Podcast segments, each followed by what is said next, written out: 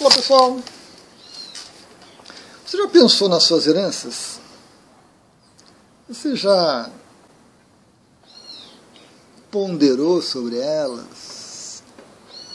Já avaliou essas heranças? Pois é. Nós temos várias heranças, né? Nós temos várias heranças. Nós temos uma, uma herança básica, que podemos chamar de genética, que vem do seu pai, da sua mãe, do seu avô, da sua avó, bisavô, bisavó, né? Vem toda uma, uma linha aí de sucessão.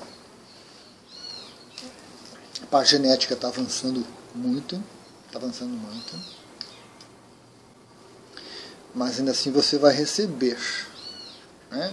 Mesmo que ela seja manipulada, alterada, você recebe. E essa manipulação ela implica aí numa, numa mudança, uma mudança bem, bem complexa, né? Porque perde-se alguma coisa, perde-se alguma coisa. Mas faz parte do processo né, do ser humano, do nosso avanço, nosso desenvolvimento, essas alterações, né, principalmente para casos de doenças, coisas assim, que podem sofrer alterações boa parte da, das pessoas que reencarnam, que tem uma nova vida, é uma coisa assim muito, muito louca, muito, muito variável, muito caótica. Simplesmente vem. Né? Simplesmente vem. Mas, muitos casos, e aí fica difícil de precisar, né? Quanto? A nossa consciência, a nossa alma, ela planeja ela planeja. Então ela estuda muito a família, a sucessão, pai e mãe, momento, coisa e tal, para que você venha e tenha uma determinada experiência. Talvez a gente possa incluir nisso também, ou deva incluir nisso, essas alterações genéticas também para fazer parte da experiência. Né? Legal. Nós temos uma, uma herança material. Às vezes são dívidas, né? às vezes são dívidas, mas é o que o pai, a mãe e a família nos deixam. Né? Bens, posses, coisa e tal. Alguns têm, alguns não. Né? Alguns recebem dívidas né? como herança. Né? Que é comum a gente tem por aí, tranquilamente. Nós temos também uma, uma herança que é na parte de condicionamentos, de ideias, de crenças, que vai depender do local que você nasce, da cultura que você nasce, da sociedade que você nasce, do momento que você nasce. Né? Se você nasce lá no meio da selva, com os pais índios, a cultura é uma. Se você nascer na Tóquio de 2023, outra cultura, né? muda tudo. E isso é uma herança que a gente recebe. Certo? O que, que você vai aprender a língua, os costumes, as coisas que você vai valorizar, acreditar e fazer. Então, essa é uma herança aí bem genérica, bem ampla né, da humanidade, que todos nós recebemos. Legal. E aí, tudo tranquilo, né? Nada de, de diferente, nada, nada de esquizotérico, né? Mas aí a gente começa a aprofundar. Nós temos também uma herança que podemos chamar de espiritual. Certo? Astral, quem sabe? É. Que é aquela herança que vem dessa parte assim que, que passa do material. Né? Você tem uma família que sempre esteve envolvida é, com a máfia, por exemplo. Então, você morre e no mundo astral eles te pegam de volta e você continua. Algumas religiões também têm isso. Então, é eles pegam você e você já sai meio que moldado para aquilo. São experiências difíceis, são heranças pesadas, intensas, difíceis de, mudar, de, de, transmutar, de alterar, de escapar. Né? É, você vem numa família que sempre é perseguido. Então não importa onde você nasce, você é perseguido por um, é perseguido por outro, é perseguido por outro. Você vem numa família em que as mulheres são excluídas o tempo todo, geração após geração. Você vem numa família onde os primogênitos são covardes, geração após geração. Então, o primeiro filho sempre é um covarde. Traz essa característica muito marcante e aquilo afeta a vida inteira. Né? Normalmente, o primeiro filho é. Né? Você vem em cultura onde o primeiro filho é o top of the top. Né? Então a gente começa a espalhar isso de uma maneira assim muito ampla que cada um precisa observar, né? Como que é a sua família? Como que é a sua família? Quais são as tendências? Quais são as, os aspectos que são marcantes? Isso pode se estender por muitas gerações ou pode ser muito recente. Né? É preciso observar mas é uma influência muito grande. É uma influência muito grande. Você vem numa família espírita, você vem numa família ligada ao candomblé você vai seguir. Você vem numa família de carpinteiros, todos são carpinteiros. Sequência para sequência. E isso vai se adaptando com o tempo também, né? As profissões se ampliaram e tudo mais. Mas é, é uma herança muito ligada à família muito ligada, muito ligada a antepassados, muito ligada à cultura, mas não é coisa material. É coisa que se expressa no material, mas não é material. Né? É algo realmente de espiritual daquelas, daquela sequência de pessoas. Às vezes mais intenso, às vezes mais sutil, mas está sempre presente. Sempre presente. E nós temos uma herança energética. Herança energética. Herança que vem também de família. Né? De pai, de mãe, de avós, de tios. Esse, esse ki pessoal, né? esse elan vital, essa, esse magnetismo, que é algo assim muito variável, muito variável. Certo? Então, são coisas que a gente não entende, que entram em ação e que determinam o que, que você vai receber ou não receber. Por exemplo, nós temos aí centenas de, de exemplos, centenas de, de situações em que pai e mãe extremamente inteligentes, com QI altíssimo, têm filhos não tão bem dotados intelectualmente. Nós temos reis que têm filhos que são palhas.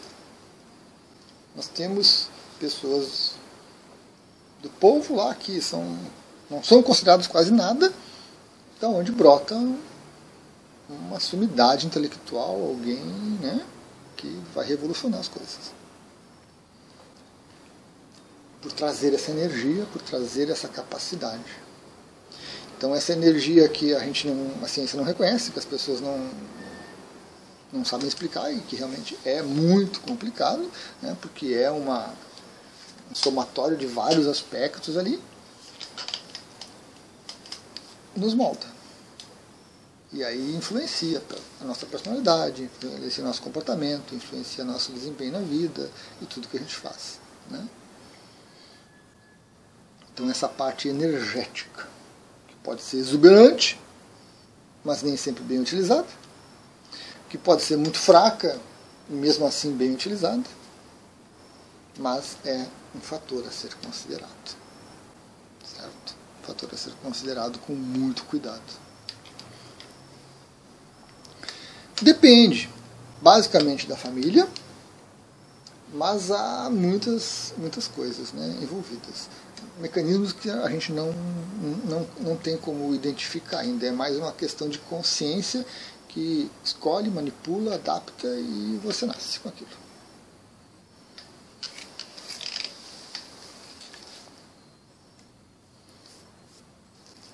A gente pode incluir nessa questão energética a Kundalini.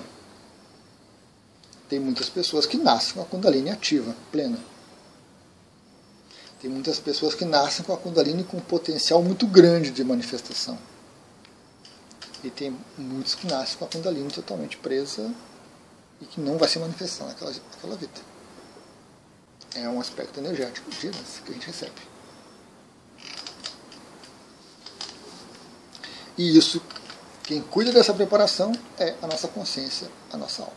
Não tem como escapar disso aí. O ser humano, o ser humano com a sua capacidade, sua necessidade, sua, seu afã de controle e de explicação, principalmente a mente ocidental, hoje em dia eu diria o mundo inteiro está assim, né? Isso se tornou muito, muito comum, né? Nós temos que explicar, nós temos que entender e nós temos que controlar. Nós temos que controlar para quê?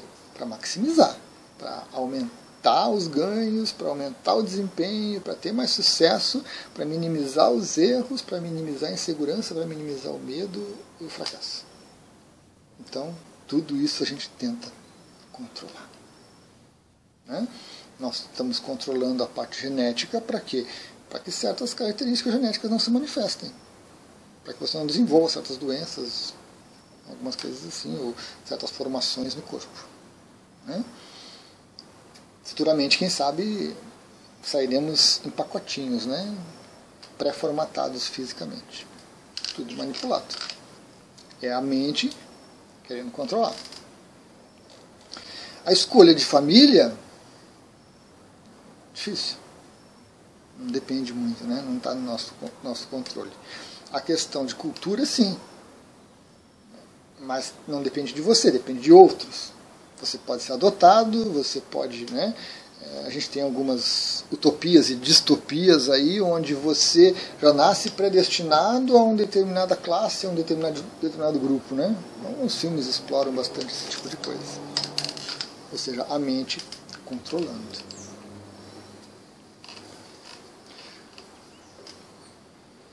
Aspectos materiais acabam sendo decorrência. Né? Aspectos espirituais não estão sob nosso controle. Não estão. Principalmente porque eles. É, você nasce, né?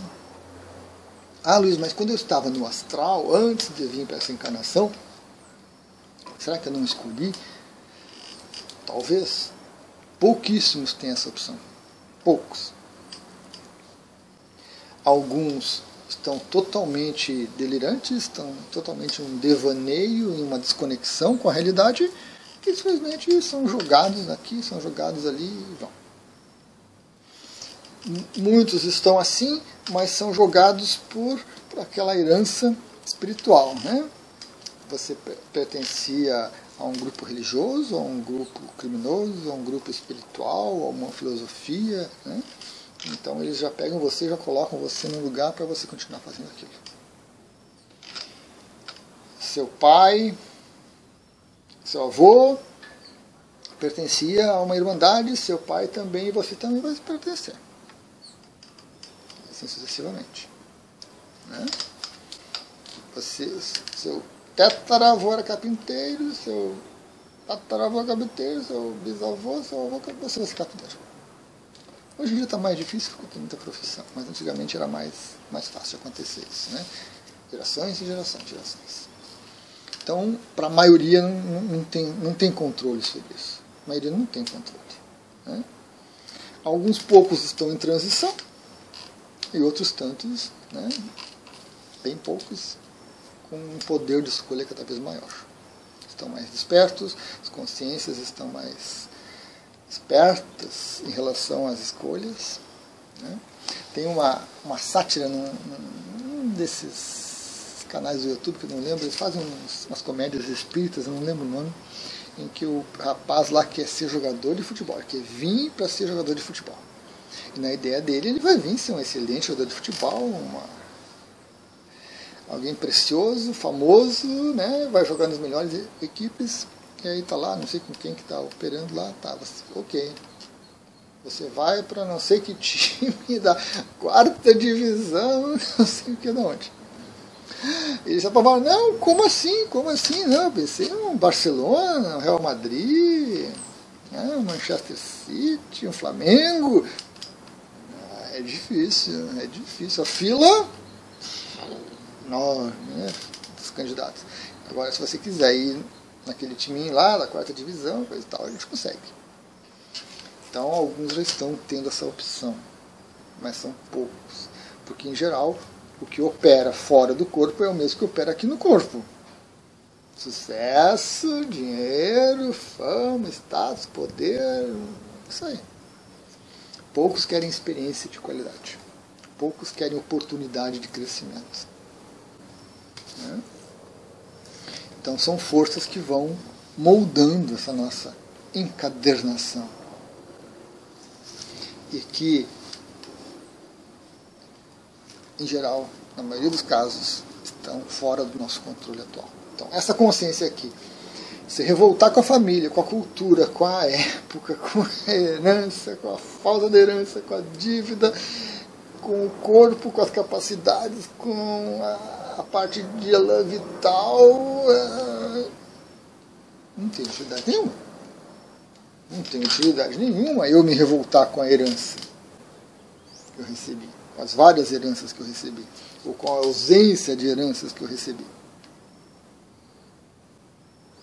Eu me debater porque eu estou numa família desse tipo, eu estou numa família daquele tipo, porque eu vim para o Brasil nessa época, eu podia vir para os Estados Unidos, falar inglês.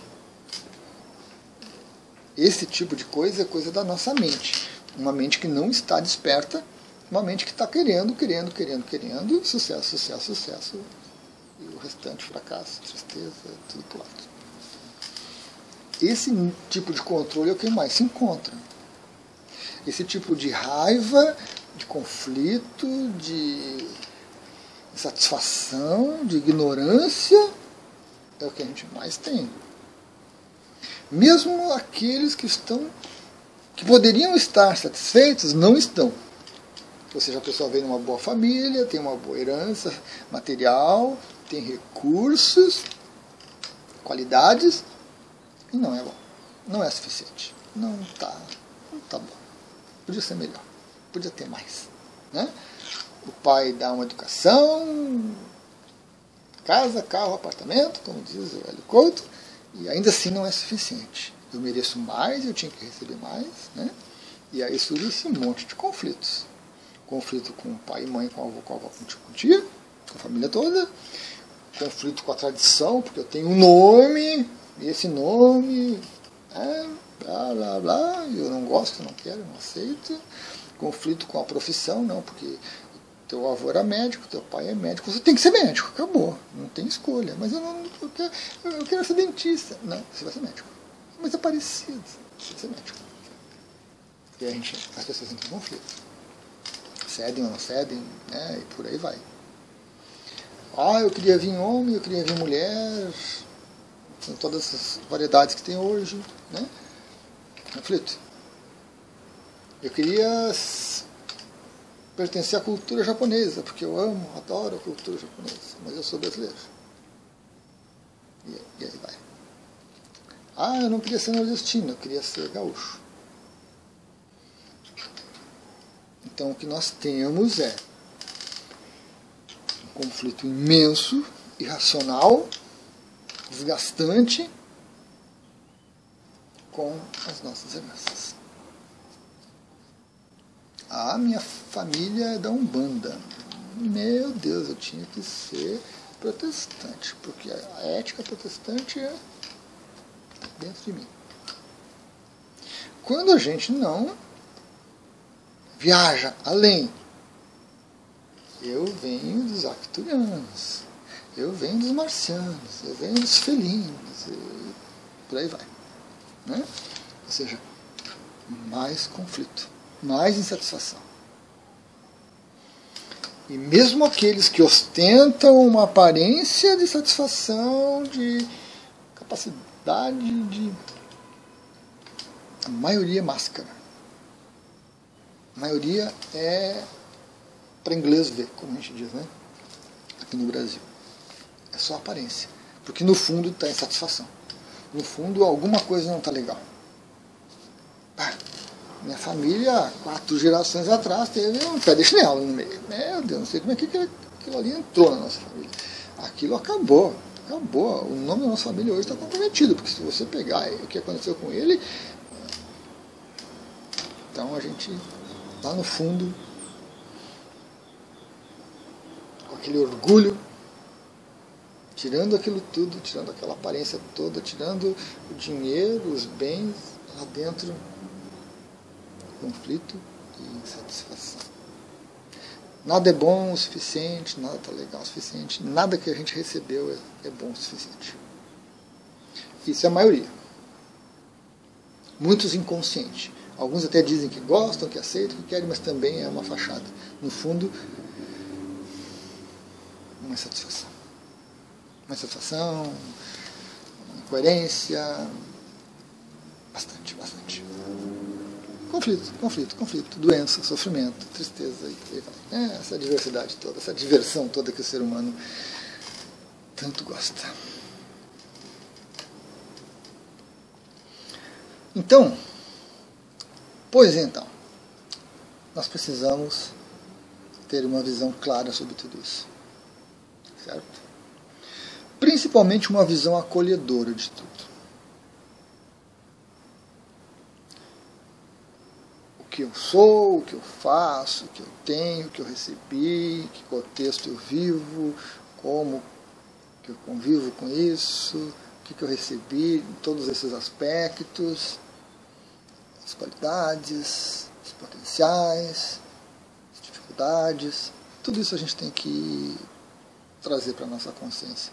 É um processo de autoconhecimento, é um processo de amadurecimento também. De estarmos conscientes disso tudo. Não totalmente, não nesse momento, mas um processo. Né? Um processo. O que para muitos é difícil. Muitos não têm essa informação. A pessoa foi adotada e não sabe quem são os pais, a pessoa sobreviveu a um processo, um acidente, perdeu memória, perdeu referências e várias, várias situações onde a gente às vezes não tem essa informação. Né? Por exemplo, mapa astral, mapa natal, que é uma informação interessante, é algo que é muito válido para a gente se conhecer, precisa da, da hora certa que você nasceu. Se você não tiver a hora certa, você vai ter uma informação de uma qualidade já um pouquinho duvidosa. Só que até determinada época, a hora que você nasceu, tanto faz. Ninguém sabia. Ah, ele nasceu de manhã. Nasceu depois do meio-dia. Eu lembro que eu. Né? Então isso compromete certas coisas. Então, certos caminhos de autoconhecimento a gente vai ter aí dificuldade. Né? A própria data do nascimento, há um tempo atrás, ah, nasceu em abril. Ah, nasceu em março. Tá, mas que dia? Ah, não sei, acho que foi no começo, aí o teu pai levou uma semana para chegar no cartório para fazer o registro. Quando fazia o registro? Isso é muito comum ainda, né? Então há uma série de dificuldades. Mas faz parte do processo você se adaptar ao que você tem. Você não brigar. Ah, mas então não vou fazer porque, né, já que eu não sei, já que eu não tenho essa informação, já não sei mais nada e também não tem utilidade, então eu vou desistir de tudo.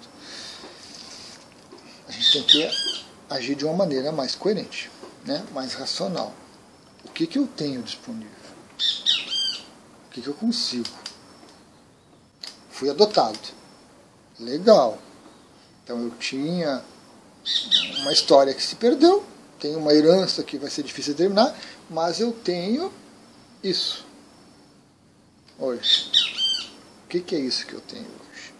O que, que é a minha família? Quais são os valores? O que, que eles me passam? Quais eram os antepassados deles? E, e por que eu, de uma certa forma, entrei em, em sintonia com isso? E aí traz. Por que, que eu tenho conflito com a minha mãe? Você vai observar, você vai né, fazer o conhecimento. Por que, que eu implico com as minhas orelhas? As minhas orelhas deviam ser mais assim, mais assim. que, que eu implico com a minha genética? Por que eu tenho olhos castanhos e não verdes ou não azuis? Então, todas essas heranças, elas trazem para você oportunidades conhecer melhor, de crescer com isso. Trazem dificuldades inerentes que vão testar você, a sua disciplina, a sua vontade, a sua falta de disciplina e de vontade. O quanto você está preso em desejo, o quanto você tem vontade para poder avançar.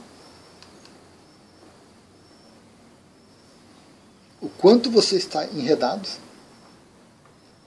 nessas coisas e o quanto você está despertando para esses enredos. Porque às vezes a gente vem dentro de, de uma cultura, como você tem a japonesa, que tem algumas características muito peculiares. E você é diferente disso tudo. Então você não, não consegue, mas você também não consegue sair. Você está enredado naquilo. E aí você admira outras culturas. Mas você admira outras culturas sem conhecê-las. Você admira porque você vê a aparência externa.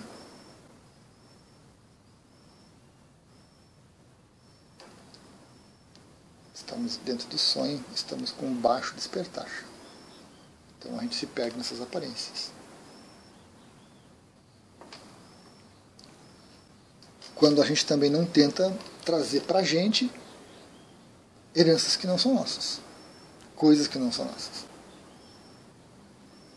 E a gente tenta trazer, tenta resolver. Né? Família inteira é uma família que tem uma reputação terrível. Aí vem você querendo ter uma reputação inabalável. E cada vez que alguém fala da família, você desaba. E aí você quer se afastar da família, você quer matar a sua família, você quer desaparecer, você quer trocar de nome, de sobrenome, porque. Por que você quer fazer tudo isso? Né? Oportunidades. Tu, todas essas situações são oportunidades de crescimento. E a maneira como a gente lida com isso denota o nosso despertar. Se você está em conflito, porque você não gostava do seu pai, não gostava da sua mãe, não gostava do seu avô, do seu nome, opa, seu sobrenome, do lugar que você nasceu, da cidade que você nasceu, seu tipo físico, você está preso no ego. Você está preso no eu, você está preso no egocentrismo, você, despertar está baixo, você tem que se trabalhar mais. Mas a partir do momento que você chega num vídeo como esse, você pondera sobre essas questões, já é um bom indício, porque já mostra um processo de avanço nisso tudo. Que pode ser potencializado se você seguir nesse caminho de questionamento, de acolhimento, de adaptação, de autoconhecimento, ou que pode ser prejudicado se você continuar no conflito, você continuar na briga, você continuar arranjando confusão. Tem coisas que a gente consegue mudar, tem coisas que a gente não consegue mudar. Né? Tem coisas que fazem parte de você. E a nossa capacidade de lidar com isso também é um indicativo do despertar. Você tem características particulares suas que vão estar com você até o final da vida. Não importa a terapia que você faça, não importa o procedimento que você faça, nada é uma característica sua e vai estar até o final da sua vida. Como é que você lida com isso? Tendo isso até o final da sua vida. A única situação que você tem é gerenciar. Porque se você continuar mudando, continuar procurando técnicas e tudo, não vai funcionar. Aquilo é seu e acabou, você nasceu com aquilo. Eu nasci com olhos castanhos. Até o final da minha vida eu vou ter olhos castanhos. A menos que eu faça um transplante de olhos e bote olhos azuis. Tem gente que tem dinheiro consegue. Tranquilo. Agora, eu tenho características minhas que são minhas. Se eu olhar para mim, com, desde que eu me lembre, né, desde que eu tenho consciência de mim mesmo, até hoje a, a característica está ali, intacta. Não importa quantas vezes eu briguei com ela, quantas vezes eu trabalhei nela, quanta coisa eu fiz para alterar, a característica está ali. E até eu morrer vai ser assim. Depois que eu morrer vai continuar assim. Então o que, que eu faço? Eu gerencio. Uma série de vídeos sobre gerenciar-se. Porque só porque eu tenho uma característica, uma qualidade ou um defeito, importa, não significa que eu vou ceder a ele sempre que ele surgir. Não significa que eu vou manifestar ele sempre que tiver oportunidade. E aí a gente vai se trabalhando. Então todas essas heranças, elas nos trazem oportunidade de crescimento. Desde o processo de identificação, de mapeamento delas todas, de mapeamento de importância, de utilidade, né, até a maneira como a gente lida com elas, como a gente gerencia elas, para a gente estar tá vivendo, para a gente estar tá nesse momento presente, para a gente ter essa resultante, que somos nós, né, todo esse passado, se manifestando na gente. E da nossa responsabilidade com essas coisas todas, né? Responsabilidade com a cultura, com a família, com o país, com a, com a genética, com a energia, com o espiritual. Né? Quanto isso nos prende, quanto isso nos torna mais livres. Tudo conhecimento, tudo experimentação. Nós somos esse laboratório para essas coisas tantas. Gratidão.